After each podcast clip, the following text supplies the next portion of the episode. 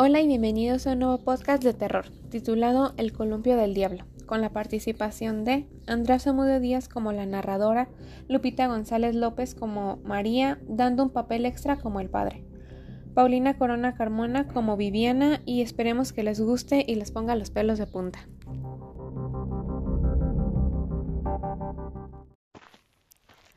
María y Viviana regresaban a sus casas tras asistir a una fiesta que se terminó a altas horas de la noche. Desafortunadamente el coche se les había descompuesto a mitad del camino, por lo que les tocaba caminar si no querían meterse en más problemas.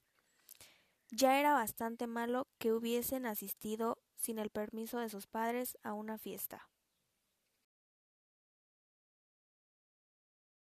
A ver si no nos pasa nada por andar aquí solas.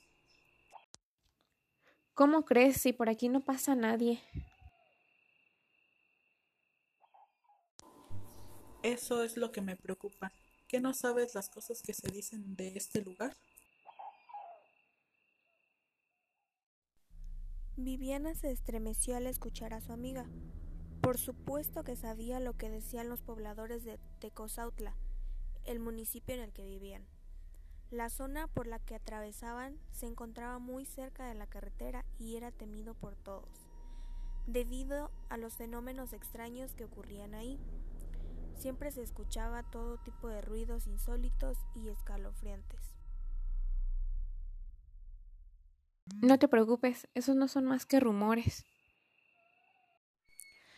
No tardaron en llegar ante un par de colinas entre las cuales un desvencijado columpio colgaba de un árbol y había alguien meciéndose en él.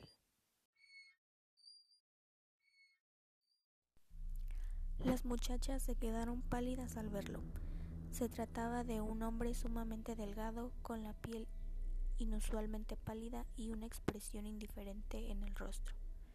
Tenía los ojos muy abiertos y se mecía de manera mecánica. María aferró el brazo de Viviana asustada. De pronto una sonrisa se dibujó en el rostro del desconocido, mostrando todos sus dientes, una sonrisa que le celó la sangre.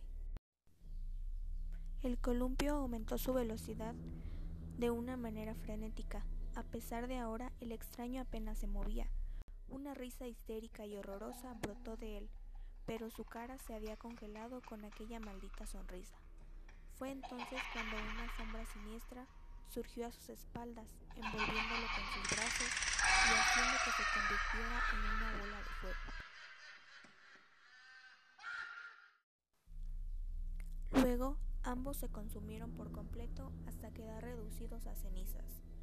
No quedaba más que el eco de aquella risa horripilante.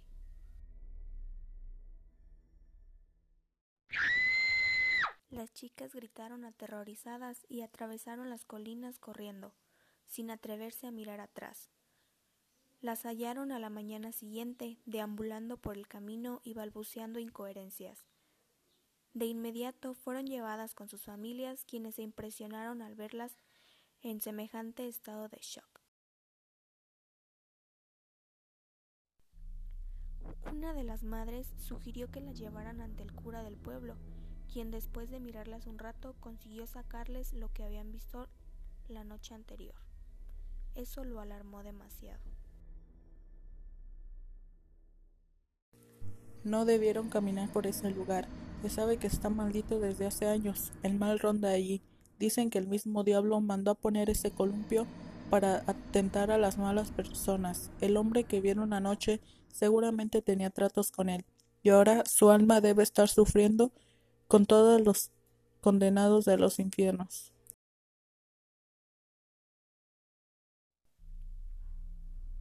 Asustadas, Viviana y María hicieron caso al padre cuando las mandó a decir algunas oraciones, y también prometieron que nunca más volverían al mismo sitio. Con el tiempo les contaban la experiencia a sus hijos y nietos para prevenirlos en caso de que fueran tan rebeldes como ellas.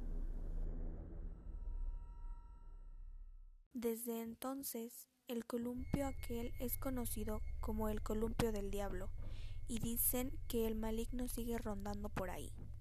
Esta leyenda proviene de Tecozautla, un poblado dentro del estado mexicano de Hidalgo y muy cercano al estado de Querétaro, en el que dicen que se puede ver al mencionado columpio, aunque como es de esperarse, no muchos se atreven a acercarse a él.